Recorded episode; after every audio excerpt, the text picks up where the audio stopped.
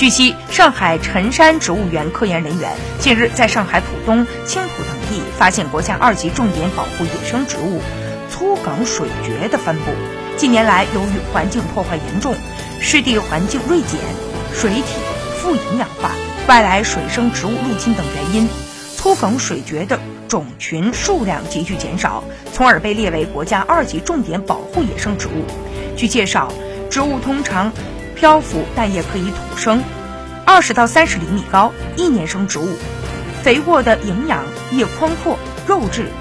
孢子叶则为长圆形。年老时，整株植物则是由褐色代替绿色，分布在长江流域中下游地区，喜生长在环境污染较少的湖泊、稻田等湿地环境。